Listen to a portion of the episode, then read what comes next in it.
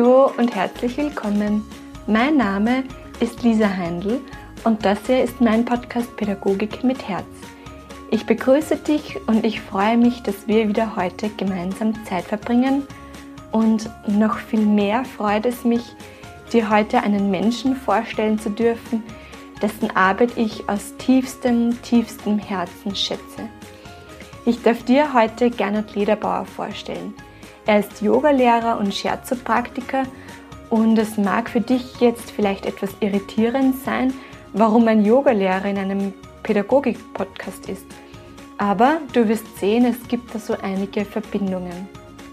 Und den ersten Gedanken, den ich vorneweg mit dir teilen möchte, ist, dass wir Pädagogen und Pädagoginnen uns sehr viel mit unserer Haltung beschäftigen, mit Methoden, wie wir Wissen vermitteln. Wir beschäftigen uns naturgemäß mit unserer Persönlichkeit, aber zu unserem Menschsein und als Pädagogen arbeiten und wirken wir, wie du ja weißt, vorrangig als Mensch gehört auch unser Körper dazu.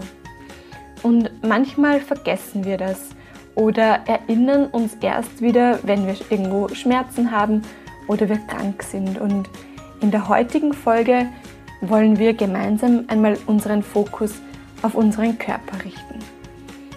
Ich spreche mit Gernot darüber, wie wichtig es ist, in, unseren, in unserem Beruf, in unserem pädagogischen Beruf, gut auf uns selbst zu schauen.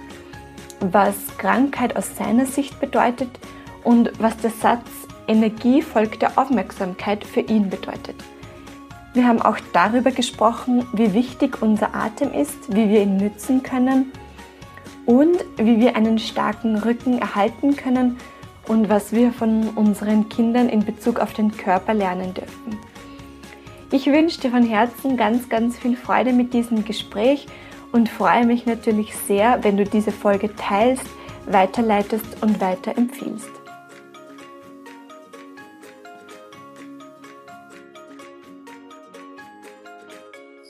Lieber Gernot, ich begrüße dich ganz, ganz herzlich bei mir im Podcast Pädagogik mit Herz. Ähm, ich bin freudig aufgeregt und schon sehr neugierig, was da heute in unserem Gespräch entstehen wird. Aber zuerst einmal herzlich willkommen. Danke, dass ich da sein darf. Ähm, Gernot, du bist Yogalehrer und Scherzo-Praktiker und kommst somit aus mhm. einem ganz anderen Berufsfeld als die meisten Hörerinnen und Hörer. Aber ich denke, es gibt da eine ganz wichtige Verbindung zwischen uns, zwischen unseren Berufsfeldern. Aber bevor wir da jetzt ähm, tiefer einsteigen, was macht man als Scherzopraktiker? Als Scherzopraktiker schaust du, dass du deine Klienten wieder ins Gleichgewicht bringst. Das heißt, du schaust, dass du gewisse Fülle- und Leerzustände einfach wieder ausgleichst, sodass der Mensch einfach als Gesamtes wieder besser fließen kann. Und wenn das hergestellt ist, dieses Gleichgewicht im Körper, fühlt man sich einfach viel entspannter, viel freier. Und das ist eigentlich das oberste Ziel für uns mhm. Menschen wieder ins Gleichgewicht zu bringen. Ähm, und wo siehst du die Verbindung zwischen unseren Berufsfeldern? Grundsätzlich haben wir alle ein gemeinsames Ziel, oder? Wir wollen anderen Menschen helfen, wir wollen andere Menschen unterstützen und inspirieren. Egal, ob es jetzt Kinder sind oder Erwachsene sind oder Jugendliche sind. Wir wollen in unserem Beruf immer faktisch dienen, andere zu unterstützen und das ist eine ganz starke Verbindung. Wir haben einfach eine, eine klare Intention und eine klare Verbindung und wollen einfach anderen Menschen helfen. Mhm, sehr schön. Und wenn wir aber dienen wollen, wenn wir helfen wollen, dann ist es aber wichtig, dass es uns gut geht. Dass es mir als Pädagogin gut geht, dass ich in meiner Mitte bin. Und genau, das ist also die Basis, oder? Mhm wir alle kennen das, wenn wir so halb krank in die Arbeit gehen, wenn uns irgendwas wehtut, wenn es uns einfach nicht gut geht, dann kann ich nicht in der Form dienen, nicht in der Form helfen, wie ich das mache, wenn es mir wirklich gut geht.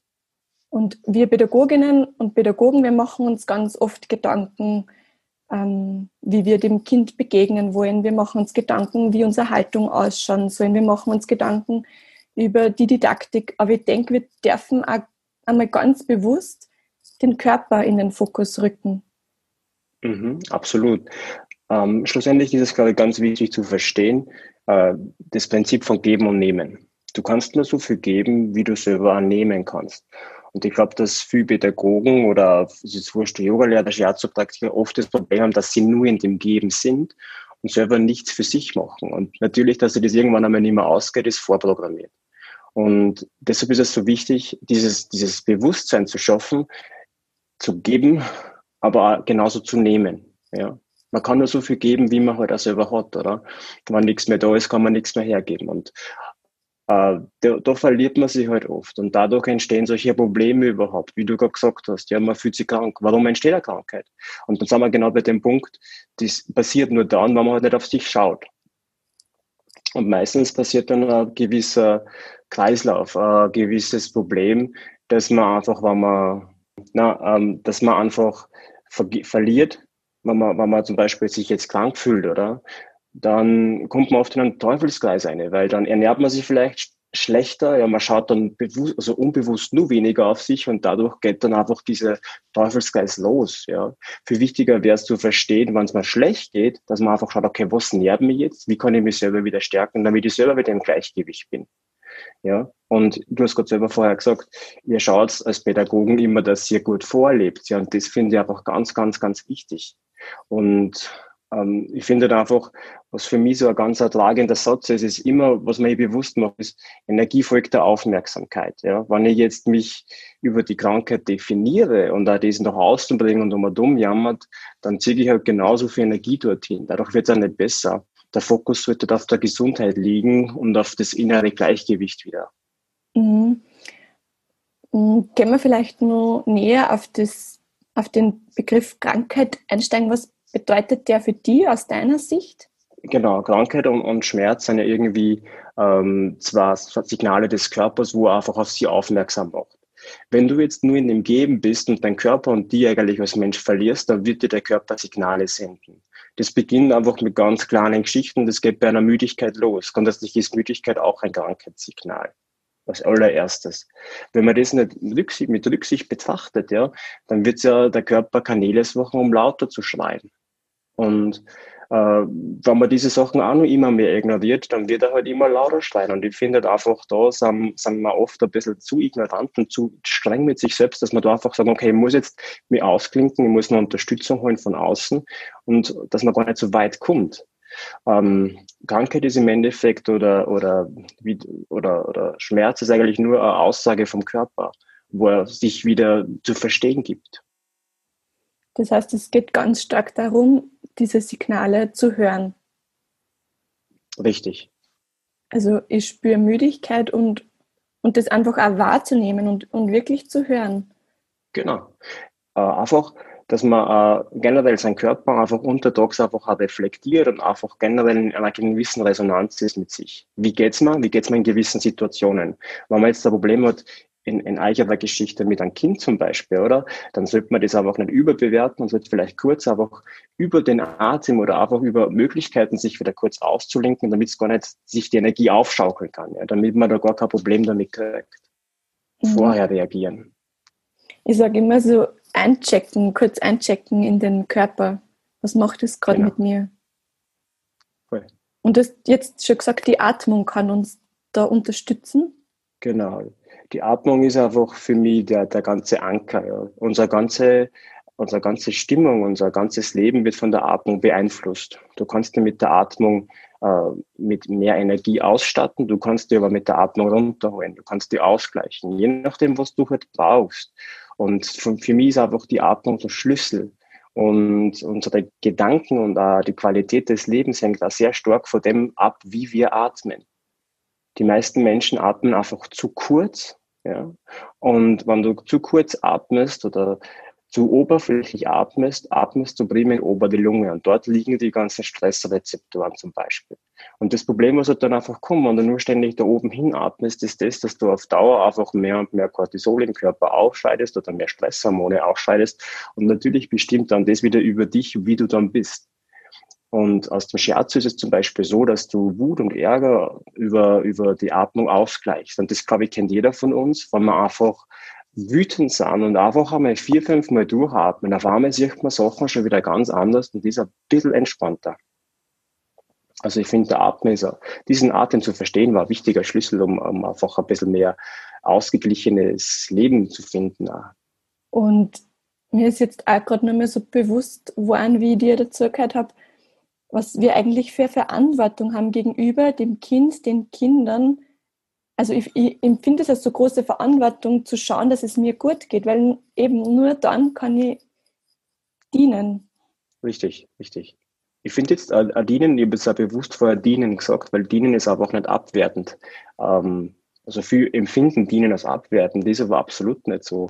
Jeder Mensch, der anderen Menschen hilft oder Tieren hilft oder einfach ja, irgendwo sich beitragt, uh, ehrenamtlich, der tut ja selber damit nähern. Und deswegen ist es uh, uh, wieder dieses Geben und Nehmen, kommt dann ein bisschen mehr in Gleichklang.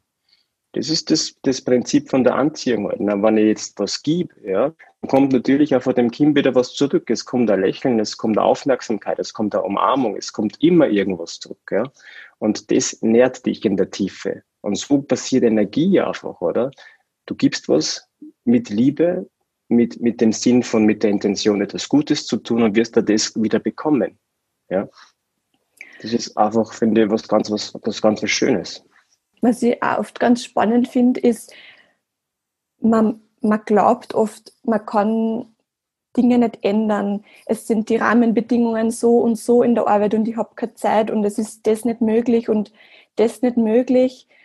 Ähm, aber ich denke, es gibt immer irgendeinen Weg, dass wir gut auf uns schauen. Aber dass wir im Außen die Entschuldigung suchen diese Limitierungen von außen, was du gerade gesagt hast, die kann man sich nur im Kopf machen. Du limitierst dir nur im Kopf, in Wahrheit. Ähm, viel besser wäre es halt zu schauen, was, was, was kann in der Situation machen. Und da kommen wir wieder zu dem Spruch von vorher, Energie kommt, folgt der Aufmerksamkeit. Lenke die Energie auf das Negative, auf die Strukturen, die vielleicht nicht passen, oder lenke die Energie dorthin, was kann ich machen, wie kann ich mir Bestmögliches dazu geben und beitragen. Energie folgt der Aufmerksamkeit. Wenn man das ein bisschen, wenn man das einfach versteht, man, man tut es so viel leichter, finde ich. Und lenkst du die Energie jetzt auf die Krankheit, unterstützt das mit Medikamenten und das jeden Tag oder unterstützt die, die, den restlichen Körper, der zu 99 Prozent super funktioniert und lenkst die Energie dorthin. Das kannst du auf ziemlich alles so beziehen und finde ich einfach so wertvoll. Und es können oft so Kleinigkeiten sein, denke ich, die man verändern kann, wie zum Beispiel sie auf den Atem zu fokussieren. Da brauche ich eigentlich nicht viel, aber es hat so eine große Wirkung. Ja, genau. Da geht es halt um diese Bewusstseinsschule, dass man generell einfach sich dessen bewusst ist, dass man halt was machen kann, damit man nicht passiv bleibt in einer gewissen Opferhaltung, sondern damit man sie zur Schöpferhaltung um polt, umdefiniert und einfach sagt, okay, bin mir dessen bewusst. Ich schaue, dass ich einfach mich unterstütze, wenn es mir schlecht geht. Ja? Und es gibt mittlerweile so viele Zugänge, so viele wertvolle Zugänge über die Ernährung, über die Atmung, über die Bewegung. Und allein das, wenn man das für sich nutzen lernt, hat man schon viele Probleme gar nicht mehr. Ich würde nur gerne näher auf das Thema Bewegung eingehen, wie, wie wir uns da unterstützen können. Ähm, generell finde ich es einfach wichtig, sich zu bewegen, oder? Ich habe es mit sehr vielen Kindern zu tun und wenn man sich anschaut, wie viel Bewegungsdrang Kinder hat, ist es einfach, einfach einmal zu, stark zu sehen, was wir als Mensch eigentlich für Bewegungs, äh, wir wollen uns ja bewegen, oder? Uns wird halt im Laufe der Zeit über das Schulsystem vielleicht ein bisschen abtrainiert, aber grundsätzlich haben wir als Mensch, unser Körper will benutzt werden. Und das sieht man bei den Kindern, finde ich, ganz, ganz, ganz stark. Ähm, und das sollte man einfach im Alter nie verlieren. Ja? Genauso sollte man sich ja die Bewegungsmuster der Kinder anschauen und einfach wirklich adaptieren wieder. Wie bückt sich ein Kind? Wie steht ein Kind auf? Wie liegt ein Kind am Boden? Wie viel, ja, einfach, wie hockt sich ein Kind hin? Ich finde, da kann man sehr, sehr viel lernen und auch als Erwachsenen profitieren davon. Genauso, wenn man schaut, was für Neugierde Kinder bei Bewegungen haben. Ja, die wollen das probieren, die wollen aufklettern und so weiter. Das ist einfach so unsere Urgeschichte. Und das war halt wichtig, ja, im Alter nie zu verlieren. Es wurscht, ob du 40 bist oder 80 bist. Bewegung ist wichtig vielleicht gar nicht zu spezifisch sagen, ich möchte jetzt nur Yoga machen, sondern auch jede Bewegung in unserem Körper tut uns gut und hat einen, hat einen Impact, eine Auswirkung auf unser Leben. Ja. Über das fasziale System hast du faktisch mit jeder Armbewegung, die nach oben geht, bewegen sie deine Organe mit und, und, und. Also man darf nicht unterschätzen, was, was eine einfache Bewegung mit uns ausmacht. Wenn man jetzt da, schauen wir mal in die Tierwelt, oder? Tierwelt ist einfach für mich das nächste Leben Kinder, wo ich mich sehr stark inspirieren lasse, weil wenn du Hunde anschaust, die einen Stress gehabt haben, was machen sie? Sie schütteln sie einfach sofort, oder? Weil sie einfach sofort was loswerden wollen. Wir Menschen sollten uns auch viel mehr schütteln, sollten viel mehr tanzen, um einfach so oberflächliche Spannungen gleich wieder wegzubekommen. Man tut halt leider nicht und dadurch vertieft sich das dann immer mehr nach innen und wird dann in irgendeiner Form einmal wieder schreien. Aber vorher schon zu reagieren mit Bewegung, wie auch immer, dann hätten wir viel, viel, ja, gerade fasziale Geschichten viel, viel Probleme mit dem Bewegungsapparat nicht. Ich glaube, es geht ganz stark darum, dass wir als Erwachsene wieder so diese Freude und die Lust an der Bewegung verspüren. So dieses neugierige Schauen. Ich glaube, das ja. könnte so der erste Schritt sein, um wieder in Bewegung zu kommen. Deswegen habe ich das so formuliert, dass alle Bewegung ist gut. Und man sollte halt einfach für sich was finden, was einem selber Spaß macht. Was dir Spaß macht, machst du gern und magst du öfters und regelmäßiger. Wenn du jetzt einfach aus, auf krampfartig irgendwas suchst, wirst du das halt langfristig machen. Und deswegen ist es so wichtig, einfach was zu finden, was dann einfach wirklich Spaß macht. Wurscht, wie das ausschaut. Du bist ja auch jetzt Papa von einem kleinen Sohn. Ähm, was würdest du sagen, was, ähm, was dürfen dir Kinder lernen? lernen? Was, was ich für meine, von meinem Sohn jetzt als, als rein körperlicher Ebene mitgenommen habe, ist das, dass Babys sofort am Anfang schauen, dass sie einen starken Rücken entwickeln. Ja? Und über den starken Rücken entwickeln sie einfach, dass sie aufrechter werden und da irgendwann einmal ins Klappeln und dann ins Stehen kommen. Ja? Und dieses Aufrechtwerden ist einfach ganz was Wichtiges und sagt einfach auch über die Körperhaltung an, an ganz einen wesentlichen Aspekt, wie wir durchs Leben gehen. Das hängt dann von dem Selbstwert ab, da geht es sehr stark um Selbstbewusstsein, einfach von diesem starken Rücken, der dich durchs Leben trägt. Also auf einer körperlichen Ebene nehme ich mir von meinem Clan wirklich mit, dass der Rücken und die Kraft des Rückens einfach sehr entscheidend ist, wie wir durch unser Leben gehen. Und auf der anderen Seite, also rein jetzt da, wo ich so mit Ärm wahrnehme, ist das, das Leben im Jetzt, ist einfach das, was, was Kinder mit uns machen wollen. Sie wollen uns ins Hier und Jetzt ziehen, weil es ist egal, was vorher war, es ist egal, was nachher passiert. Das, was im Hier und Jetzt ist, das ist das, was wichtig ist. Und genauso auch dieses neugierig sein auf was, was kommt als nächstes, was kann ich erleben. Und ähm, das ist einfach, finde ich, was ganz, was ganz, was Besonderes. Und ich denke, das dürfen wir uns auch ganz stark in die Pädagogik mitnehmen, das im Hier und Jetzt sein, egal was davor und danach ist. Es ist zwar manchmal schwierig, vor allem mit so vielen Kindern in der Gruppe, aber ich denke, es gibt immer wieder einen Weg, um einfach wirklich im Hier und Jetzt mit den Kindern zu sein. Absolut, absolut. Und ähm, du bist natürlich als, wenn du dir deinen Atem bewusster machst, bist du sowieso sofort im Hier und Jetzt. Und die Yogis sagen, dass die Atempause die Zeit ist, wo du als Mensch nicht alterst. Ja? Das heißt, wenn du jetzt einatmest und dann einfach wartest, bis eine natürliche Ausatmung kommt, die Zeit dazwischen ist einfach eine Zeit, wo wir genau in dem, dem Zustand sind, wo wir sind. Ja? Also genau äh, nicht altern, einfach im Hier und Jetzt sein. Mhm. Das geht. Sehr schön. Ich würde jetzt gerne nur näher auf den starken Rücken eingehen, weil ich habe das Gefühl, das ist unter Kollegen und Kolleginnen immer wieder ein großes Thema. Die Rückenbeschwerden, die dann vor allem in der Arbeit mit den jungen, kleinen Kindern kommen, weil wir da eben viel am Boden sind, viel auf kleinen Tischen. Ähm, was können wir als Erwachsene machen, um diesen starken Rücken uns zu erhalten?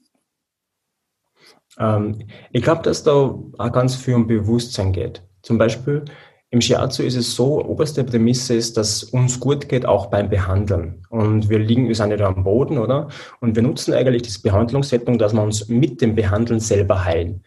Und ich glaube, dass, wenn du sagst, das habt alles in einer kleinen Form, da das genauso möglich ist, es geht nur um einen Switch im Kopf. Es ist nicht schlecht, dass man jetzt die Obi bucken muss. Es geht halt darum, dass man halt die, sich die Frage stellt, okay, wie bücke ich mich oder wie handle ich das? Das heißt, du kannst ja, man sollte ja immer auf die gleiche Ebene gehen mit den Augen, mit den Kindern. Die Frage ist, wie bückst du dich? Oder kannst du nicht gleich in eine tiefe Hocke gehen, um dich dann im Endeffekt so aufzumobilisieren? Dass man einfach lernt, ähm, die Bewegungen heilend für sich zu nutzen. In, in dem Behandlung, äh, in dem, in dem Setting des Kindergartens. Zum Beispiel, okay, die Kinder sind unten, wie setze ich mich hin und schaue ich halt gleich mal, dass ich da gewisse Strukturen vielleicht aufdehne. In einen Fersensitz zum Beispiel. Oder in einer tiefe Hocke ist sowieso eine super Position, wo du gleich mit die wichtigsten Gelenke wie Knie, Sprunggelenk und Hüfte mobilisierst. Ja, ist wurscht, wie das jetzt ausschaut, aber wenn du einfach dir die Bewegungen so nimmst, dass du sie nutzt, dass sie für die wirken können, dann ist das, glaube ich, ganz was Besonderes und dann kommt es gar, gar keine Rückenbeschwerden. Wow, sehr cool. Also es geht da ganz stark um diesen Bewusstseinsshift. Genau. Wird es einfach anders. Einfach denken. das Gesicht nutzen.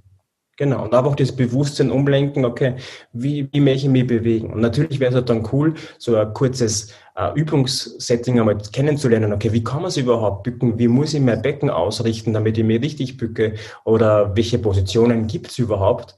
Und da bietet grundsätzlich Yoga halt super viel. Ja. Fersensitz und tiefe Hocke waren jetzt nur, was mir, mir spontan eingefallen ist, aber so eine Vorbeuge zum Beispiel, die richtig aktiviert ist, wirkt auch super, super heilend, ja. Wenn man sich zum Beispiel die, die asiatischen Frauen äh, anschaut, wie die, die äh, Reis pflücken, ja, die haben eine extrem starke Vorbeuge. Ja. Die, die haben wirklich gestreckte Knie und kommen mit dem Oberkörper voll tief runter. Ich glaube kaum, dass in, dort irgendjemand Rückenprobleme hat. Hm. Und wie zufrieden muss man sein, wenn man, im, wenn man einfach mit einem gesunden Körper alt wird also ich denke, es ist einerseits die persönliche Zufriedenheit und dann ein Beruf die Zufriedenheit, wenn ich mich einfach gut fühle. Grundsätzlich ist ein schmerzfreies Leben die Basis für ein glückliches Leben. Wenn der Körper jeden Tag anklopft und schreit, dann kannst du nicht glücklich sein, weil dir das zusammenkehrt. Du bist der Körper.